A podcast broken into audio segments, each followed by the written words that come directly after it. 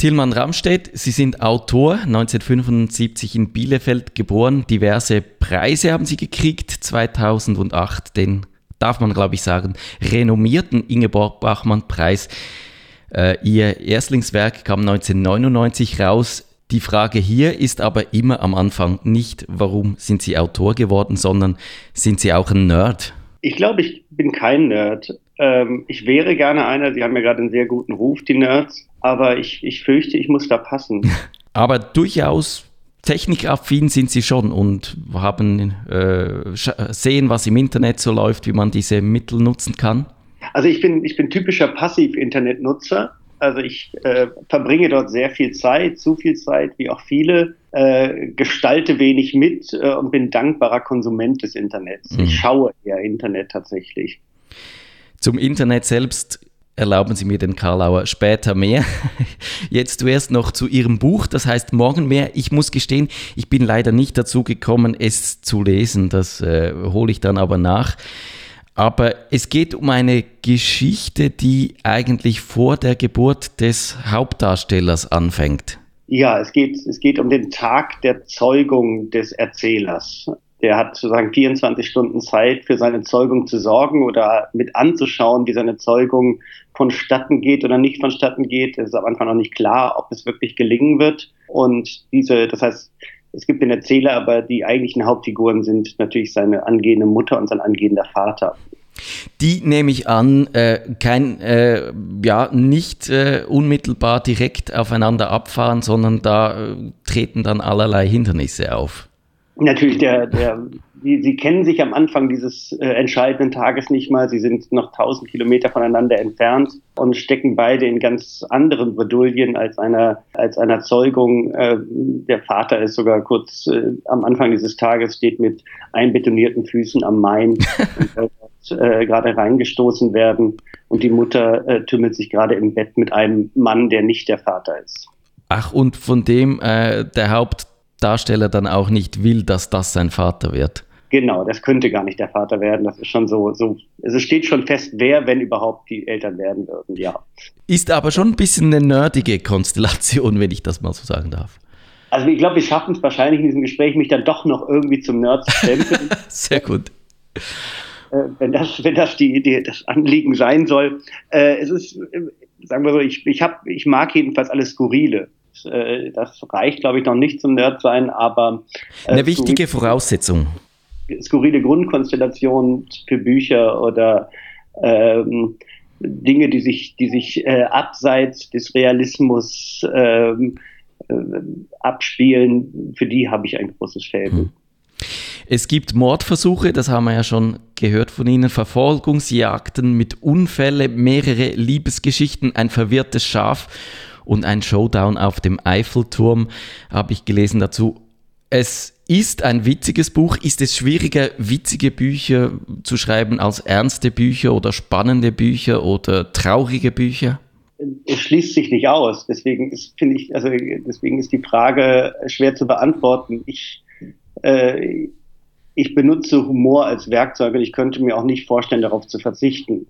Trotzdem halte ich meine Bücher alle für ernst, teilweise auch hoffentlich für spannend. Äh, und was war das dritte? Traurig. Für traurig mhm. sind meine Bücher sowieso. Ich finde es seltsam, wenn man sich nur für einen, für einen Zungenschlag entscheidet. Mhm. mhm. Ich finde, finde besonders, äh, besonders wenn mir ein Buch sehr ernst ist, äh, braucht es eine gewisse oder ein großes, einen hohen Grad von Komik, damit diese Ernsthaftigkeit auch rüberkommt.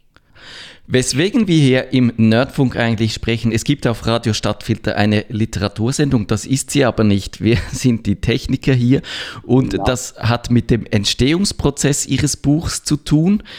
Das haben Sie quasi in der Öffentlichkeit gemacht, Tag für Tag. Wie geht denn das?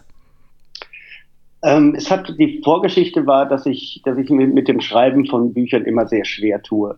Und eigentlich sind all meine Bücher immer in relativ kurzer Zeit entstanden unter hohem Druck. Ich habe mir enge Deadlines setzen lassen. Ich habe dann äh, sowieso schon angefangen, fast täglich meinem Lektor immer was zu schicken, ihm zu sagen, dass er mit mir schimpfen soll, wenn ich ihm nicht täglich schicke und so weiter.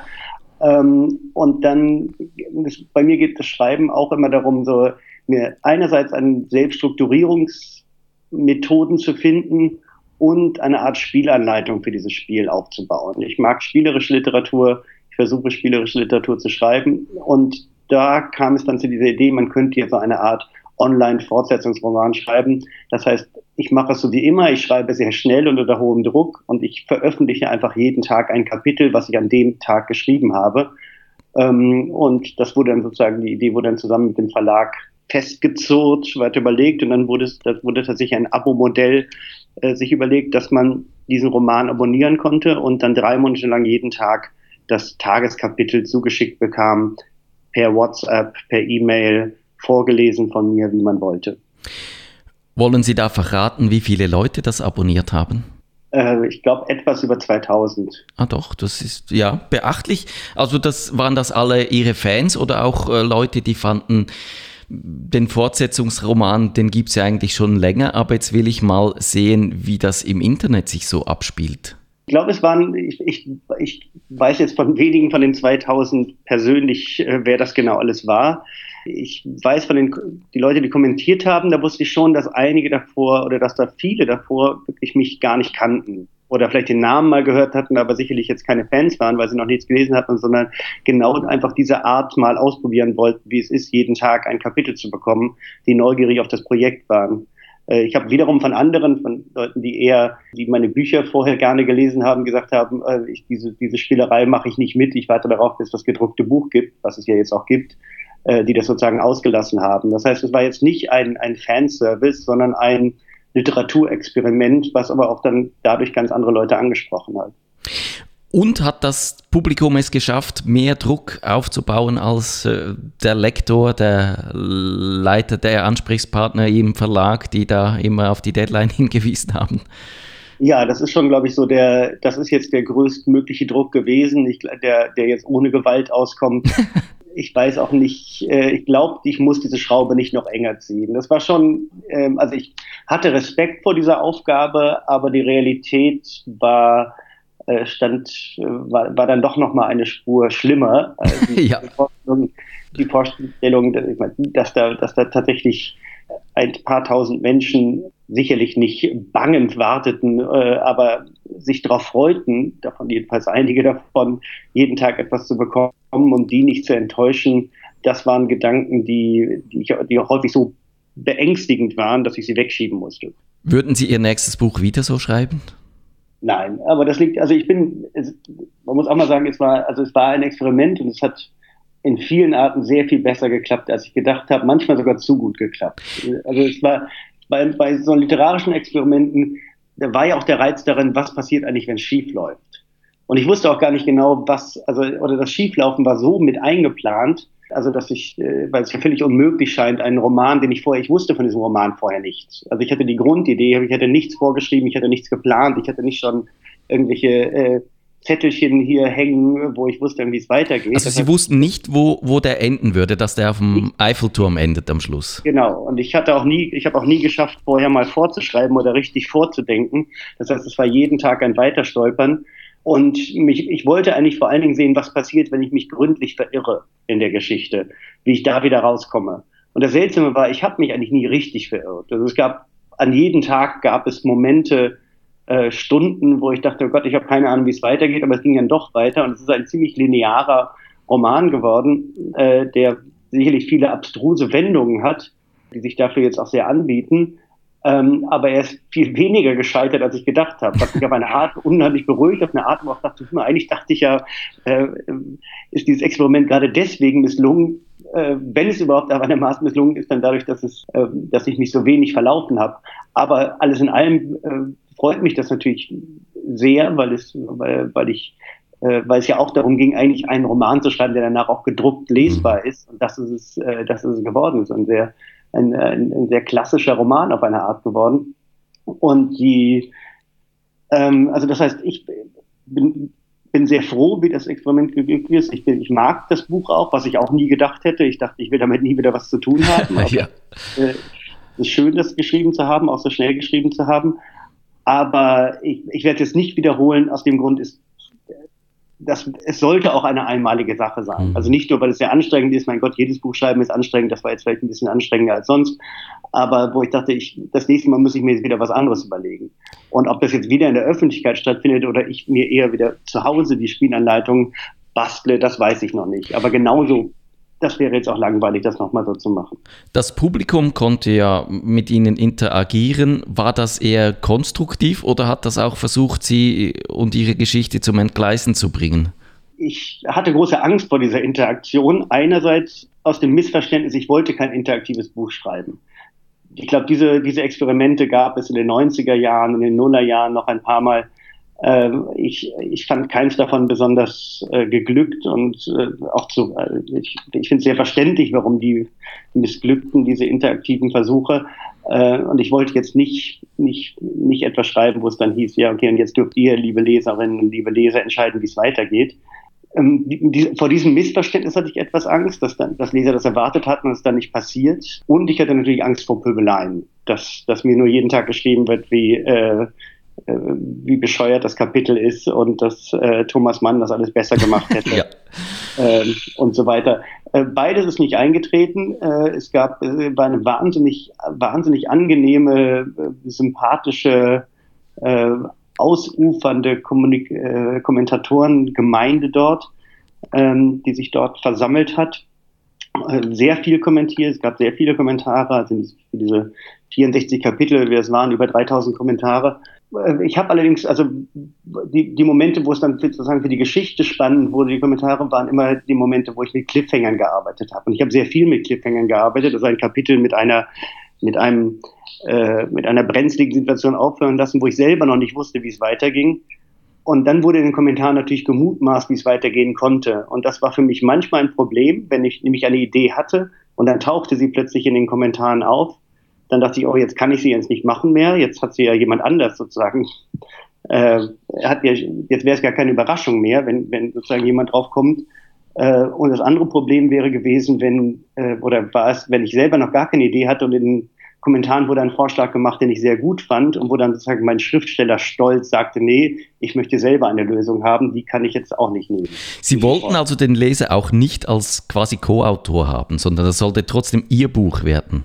Ja, ja, da bin ich, da bin ich viel zu, viel zu stolz, äh, um, um das nicht zuzulassen, ja. Denken Sie aber trotzdem, dass das Buch ein anderes geworden wäre, äh, oder wie wäre es anders geworden, wenn die Leser nicht mitgeholfen hätten? Mal abgesehen von diesen eben Fällen, wo sie dann eine gute Idee verwerfen musste, weil ein anderer sie auch hatte. Ähm, diese, diese Was wäre, wenn nicht Fragen sind natürlich schwer zu beantworten, aber ich glaube, es ist auf jeden Fall, ähm, ich, ich versuche bei all meinen Büchern, ich, ich schreibe die für die Leser. Ne, das klingt jetzt, klingt, klingt ein bisschen doof, aber es ist, äh, mir ist, mir ist, mir ist das Unterhalten sehr wichtig, mir ist die Lesbarkeit sehr wichtig. Äh, ich, auch das wieder auf diesen Nerd-Charakter. Ich gehöre nicht, nicht zu den Autoren, die sich, die sich äh, zu Hause vor sich hinsetzen und dann, dann es eher schlimm finden, dass sie jemand, dass jemand anders ihre Bücher liest und die das nur machen, damit sie ihre Miete zahlen können. Für mich ist das das, der, das Hauptanliegen, dieses Buch an einen an Leser zu bringen. Und dieser direkte Leserkontakt dabei, der war schon immer sehr schön. Also das heißt, es war, wenn ich wusste, okay, diese, diese Art von, diese Art von Geschichte gefällt jetzt jedenfalls denjenigen, die das jetzt gerade positiv kommentieren, dann kann ich, kann ich, kann ich mehr in diese Richtung gehen. Und dann fühlte ich mich in dieser Richtung, die ich selber, die ich, die ich da eingeschlagen hatte, bestätigt. Ähm, deswegen ist es vielleicht auf eine Art das leserfreundlichste Buch. Ich hatte tatsächlich eher, ich hatte manchmal Sorgen, Sorge, ob ich mich dazu sehr anbiedere, bei dieser Art zu schreiben dass ich sozusagen auf den, auf die, ähm, auf die Kommentare, auf die positiven Kommentare, das Nudging, das, das tägliche Nudging des, der, der begeisterten Leser zu sehr darauf hinschreibe. Und deswegen gab es auch Tage, wo ich die Kommentare nicht gelesen habe. Oder sie es dann später gelesen habe, wo ich gedacht habe, okay, jetzt, äh, ich muss, ich muss wieder, ich muss mich wieder ein bisschen zurückziehen von dieser, von diesem Dienstleistungsschriftsteller hin zu dem, hin zu dem Schriftsteller, der selber seine Maßstäbe setzt.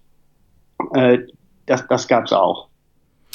Da es im Buch um Schwangerschaft geht, trägt sich irgendwie mich, für mich auch die Frage äh, auf. Die andere Herangehensweise an ein Buch ist ja quasi mit ihm schwanger zu gehen, es zu gebären und es dann äh, der, der, der, Leserschaft äh, zu übergeben, ist, äh, das hat immerhin den Vorteil, dass sie auch während der Geschichte wieder an den Anfang zurückgehen können, da was ändern, da was einfügen, wenn das notwendig sein sollte äh, und sie das sehen mit der Zeit. Das war ja hier dann nicht möglich. Sie mussten die Geschichte, äh, so wie sie angefangen hat, weiterführen.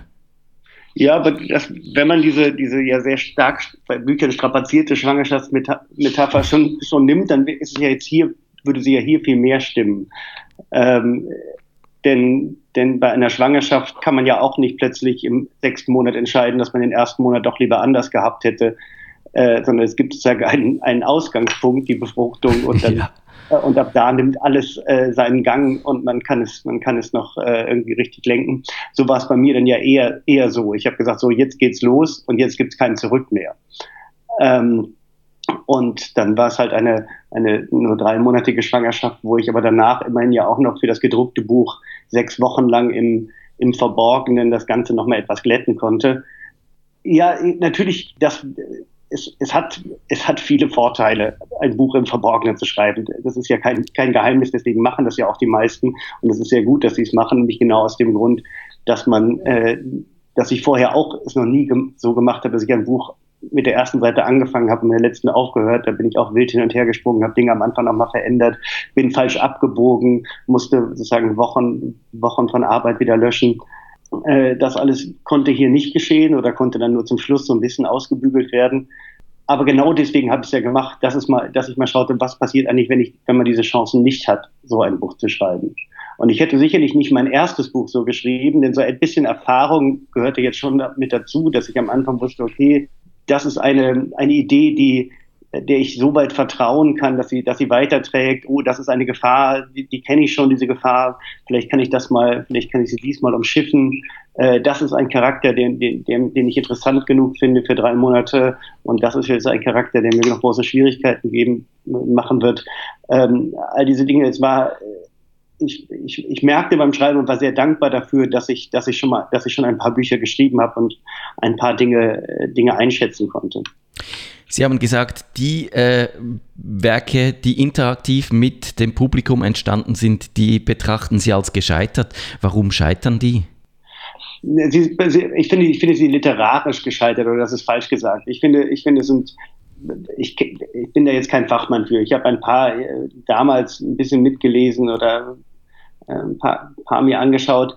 Ich finde, sie haben alle ihre Berechtigung, weil es, weil es sicherlich interessant war, das zu machen, äh, vielleicht auch Spaß gemacht hat oder auch schöne Momente gibt, aber es war, aber keins davon fand ich jetzt im, im, im Nachhinein zu sagen, okay, das ist jetzt ein, ein, ein, ein Stück Literatur, was ich mir gerne durchlese. Das ist eher, was ich mir äh, interessiert anschaue.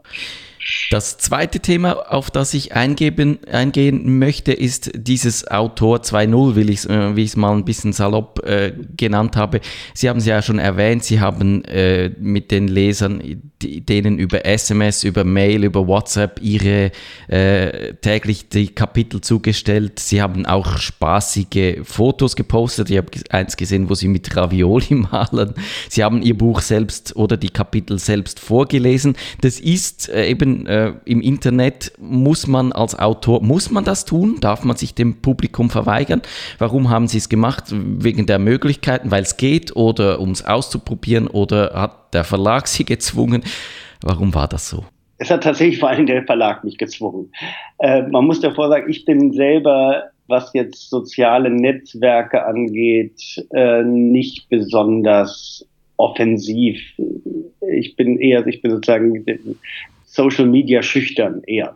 Äh, das heißt, es liegt bei mir, liegt mir überhaupt nicht nahe, äh, Menschen, Menschen mit meinen, mit meinen Gedanken oder mit meinen Werken äh, zuzuposten. Und ähm, deswegen war diese Idee, war vielleicht vor allen Dingen deswegen auch interessant, dass ich, dass ich dann, dass ausgerechnet ich, ein Autor, andere Autoren sind da ja sehr viel, äh, sehr viel, haben da ja einen sehr viel freudigeren Umgang mit den sozialen Medien als ich, äh, dass ich diesen Weg anging. Und ich hatte natürlich tatsächlich nur an diese tägliche Lieferung von Kapiteln gedacht. Der Verlag, der dann die Seite für mich gebaut hat, da ging es dann um solche Sachen wie mit dem, es wäre aber schön, jeden Tag ein Selfie noch zu haben. Wäre es nicht auch schön, jeden, die Option anzubieten, am Tag vorher ein Emoji-Preview zu geben, wo man das Kapitel oder was ich von dem Kapitel schon ahnte, in Form von Emojis schon mal rauszuschicken an Leute, die das abonniert hatten. Das tägliche Einlesen war tatsächlich meine Idee gewesen. Das finde ich auch noch, äh, das fand ich auch noch ziemlich naheliegend, ähm, weil ich, weil ich von vielen weiß, dass sie gerne auch Literatur hören. Und es war dann, also ich glaube, man kann sich entziehen, aber in dieser Form hatte mein Verlag schon recht, war es auch sehr wichtig, das Ganze zu begleiten. Ich habe es häufig verflucht, dass ich das alles auch noch machen musste. Manchmal Eben hält vom Schreiben ab. Ja, es hält vom Schreiben ab. Vor allen Dingen habe ich das meistens gemacht, wenn ich mit dem Schreiben fertig war und das war immer schon sehr spät. Das heißt, es war dann irgendwie halb elf Uhr abends äh, und dann musste ich auch noch ein Selfie machen und einlesen und so weiter äh, wo man dann endlich Feierabend haben wollte. Aber ich äh, gebe dem Verlag vollkommen recht, das war schon sehr richtig, das so zu machen. Oder da, wenn man es schon macht, dann muss man es so machen, sagen wir es so. Ich glaube, da jetzt irgendwie so eine leere, spartanische, reine Textseite äh, hinzustellen, wäre, wäre verschenkt. Das mhm. Ganze sollte ja auch so diesen kleinen Spektakelcharakter haben, was ja auch zum Buch passen sollte, was ja auch so ein, ein, äh, ein, ein Spektakelcharakter hat, also der Inhalt des Buches. Ob man sich allgemein als Autor dem entziehen kann, da würde ich schon sagen, ja. Ich, ich, ich denke mal, dass die Tendenz dahin geht, dass die Tendenz zur Selbstvermarktung immer größer wird, was jetzt nicht nur was mit Publishing zu tun hat, auch wenn man in, in Verlagen arbeitet, ist es, glaube ich, äh, ist es sehr hilfreich, als Autor aktiv zu sein in sozialen Netzwerken, äh, dort, dort schon eine, ähm, ein Publikum zu haben, äh, was dann auch, was dann auch eher, eher bereit ist, die Bücher zu kaufen oder eine Aufmerksamkeit zu generieren. Ich bin da halt noch sehr, bin da immer noch sehr schüchtern und weiß nicht, ob ich das nochmal irgendwann ablegen kann oder ablegen muss, weil die, weil die Tendenz dorthin geht. Ähm, es gibt natürlich aber auch genug Beispiele von, von Autoren, die, die gerade durch ein völliges Verschwinden ihre Aufmerksamkeit gewinnen. Haben Sie auch, war das auch eine Frage quasi, Sie haben das Crowdfunding erwähnt, was am Anfang des Projekts stand, wo Sie Geld damit für dieses Projekt überhaupt äh, organisiert haben aus dem Publikum. Früher wäre das einfach der Verlagsvorschuss gewesen. Da verändert sich natürlich schon auch viel in der Art und Weise, wie Autoren arbeiten. Gehört das vielleicht dazu, dass man selbst vermarkten und, und selbst finanzieren, dass man da schon als Autor ausloten möchte, was vielleicht auch noch geht? Ja, das ist ein, ein, ein Missverständnis, was ich sehr befürchtet hatte und was sich auch so be bewahrheitet hatte, dieses Crowdfunding. Äh, das ist etwas, was äh, wollte das nicht, das war ein Wunsch des Verlages, äh, der jetzt aber auch, ähm, die, da, die das aber eher zur Aufmerksamkeit äh, Erregung haben wollten, dass nochmal auf einem anderen Kanal für das Buch geworben wird als auf den des Verlages selber. Und deswegen haben sie, konnte man das Buch auf einer Crowdfunding-Plattform vorbestellen. Äh, ich habe vergessen, wie viel, wie viel Geld da zusammengekommen sind. Es, es, es, war nicht besonders viel. Es war so viel, wie sie erhofft hatten oder was das Minimum war oder so, was sie erhofft hatten. Äh, aber das Ganze hatte nichts mit dem tatsächlichen Finanzierung des Projekts zu tun. Also auch wenn nur fünf Leute das auf der Crowdfunding-Plattform bestellt hätten, hätte es das Projekt trotzdem gegeben. Und auch das Geld, was ich damit verdient habe, wurde sozusagen unabhängig damit von dem, dem Verlag ausgemacht. Denn tatsächlich, wie gesagt, es, das wäre es den Aufwand nicht wert gewesen. Ich habe äh, nachgeschaut, äh, das war ja auf startnext.com. Ja. Sie haben 4000 Euro äh, Fandungsziel war da und Sie haben 5692 Euro. Sie haben es also übertroffen, ist eigentlich nicht ja. schlecht. Ja, okay, aber man gibt ja selber das, man gibt ja selber das Ziel aus und das war jetzt, äh, wie gesagt, wenn das Ziel nicht erreicht worden wäre, hätte es dieses Projekt trotzdem gegeben. Äh, und wie gesagt, meine finanziellen Abmachungen mit dem Verlag waren völlig unabhängig davon, was dort zusammengekommen ist. Deswegen dieses Missverständnis ist, dass entweder ich oder der Verlag dort das Geld für das Projekt gesammelt hat. Mhm. Äh, das, das, stimmt nicht. Und ich glaube auch, ähm, ist, das mag ein Weg für manche Autoren sein, aber äh, wenn das, wenn schon ein großer Verlag wie der Hansa Verlag und ein Autor, der schon mehrere Bücher geschrieben hat, wie ich, äh, mit, mit relativ viel Pressearbeit dort, dort nur, nur sage ich mal, diesen Betrag erreicht, ist es natürlich schwierig äh, zu sagen, das ist jetzt das neue Ding. äh, dass Autoren einfach nur ihren, ihren Roman, äh, ihren neuen Roman über Crowdfunding finanzieren können. Äh, ich glaube nicht, dass das der Weg der Zukunft ist. Sie sind da eher skeptisch, das heißt, dieser Autor 2.0, den ich mir so schön ausgemalt habe, der sich selbst finanziert, der selbst seine Bücher veröffentlicht, das sehen Sie zumindest also in, im englischsprachigen Raum gibt es das, glaube ich schon, aber im deutschsprachigen Raum bleiben wir da eher den äh, traditionellen Formen, wie Bücher, wie Literatur entsteht, verpflichtet. Es gibt, es gibt die sicherlich, diese, diese Autoren, die Sie, die Sie beschreiben. Äh, ich glaube, es, es gibt nur nicht so viel Überschneidung. Äh, es gibt, oder es ist keine Entwicklung, sondern es ist einfach etwas, durch die technischen Möglichkeiten sind Autoren dazugekommen, die mit ähm, Self-Publishing und und einer sehr eifrigen äh, Arbeit im Selbstpromoten sicherlich schaffen, äh, ihre Bücher der Öffentlichkeit zugänglich zu machen, also auch gelesen zu werden und, äh, und in einigen wenigen Fällen auch sicherlich davon leben zu können oder sogar ziemlich viel Geld damit zu verdienen. Das ist in Deutschland wahrscheinlich wirklich eine, eine kleine Handvoll. Äh, und die sind auch wahrscheinlich allesamt im Genrebereich tätig, äh, Literatur. Das heißt Fantasy, Erotik-Romane, vielleicht noch Krimi, wahrscheinlich aber weniger. Ich, ich schätze mal vor allen Dingen in Fantasy und, äh, und Erotik. Science Fiction könnte ich mir auch noch vorstellen. Science Fiction könnte auch noch sein, genau. Ähm, und das heißt, und ich glaube, in der klassischen Belletristik, dort, dort ist, glaube ich, diese, diese Filterfunktion von Verlagen, dass, dass, dass dass ein, Ver, äh, ein, ein, Verlag ja für eine bestimmte Qualität sorgt für die bei den Lesern oder sowas. Die ist glaube ich noch so ausgeprägt, äh, dass es ähm, dass es dort glaube ich sehr sehr schwierig ist, die die zu umgehen. Das ist und das ist glaube ich nur das wäre nur Autoren möglich, die bereits einen Namen haben. Ich glaube, mhm. wenn man jetzt als großer als als als angesehener Autor beschließt, jetzt äh, Self-Publishing zu machen, das könnte erfolgreich sein. Ob es die Mühe wert ist, weiß ich nicht, denn plötzlich hat man mit ganz vielen Sachen zu tun, die man, die man vorher zum Glück, mit denen man vorher zum Glück nichts zu tun hatte. Es geht jetzt nicht nur um, äh, um dass der, was der Verlag alles, alles an Renommee mitbringt, sondern auch was er alles an Arbeit abnimmt. Äh, und ob das dann einen großen Unterschied macht, das weiß ich nicht. Deswegen, ich glaube, diese, diese Entwicklung, sie wird bestimmt kommen, sage ich jetzt mal, weil, weil irgendwann kommt ja fast alles. Genau. Aber es ist jetzt nicht etwas, wo ich das Gefühl habe, wir sind schon in irgendwelchen Grenzbereichen äh, und, es, und, es ist, und es ist eigentlich schon, äh, es wäre schon eine Realität, die noch keiner wahrhaben wollte. Das glaube ich nicht. Als letzte Frage, und wir sind fast fertig mit unserer Sendung. Ich äh, was ich mir vorstellen kann, ich finde es eigentlich schön, dass man äh, die, die Autoren zugänglicher werden, dass man viele Autoren auch über ihre Website, über Social Media erreicht. Aber es hat so auch etwas Entzauberndes. Früher hat man den Autor tatsächlich nur über seine Geschichte, über seine Bücher erlebt und heute sieht man die als, als normale Menschen. Ist das vielleicht auch schade, wenn, wenn quasi der Autor plötzlich so zugänglich wird? Ich glaube, wenn es, ich glaube vor allen Dingen, wenn das Missverständnis ist, dass ein Autor denkt, plötzlich dort authentisch sein zu wollen. Also ich glaube, dieses Wort authentisch sollte, ist ja sowieso ein sehr, sehr gefährliches Wort.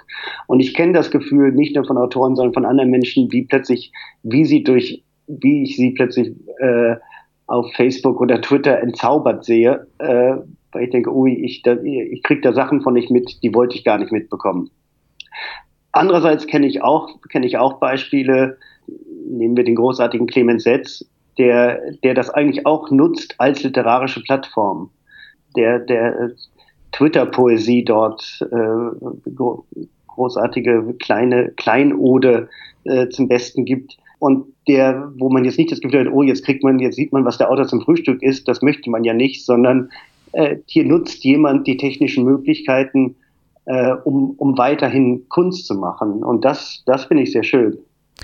Tilman Ramstedt, ganz herzlichen Dank. Sehr gerne.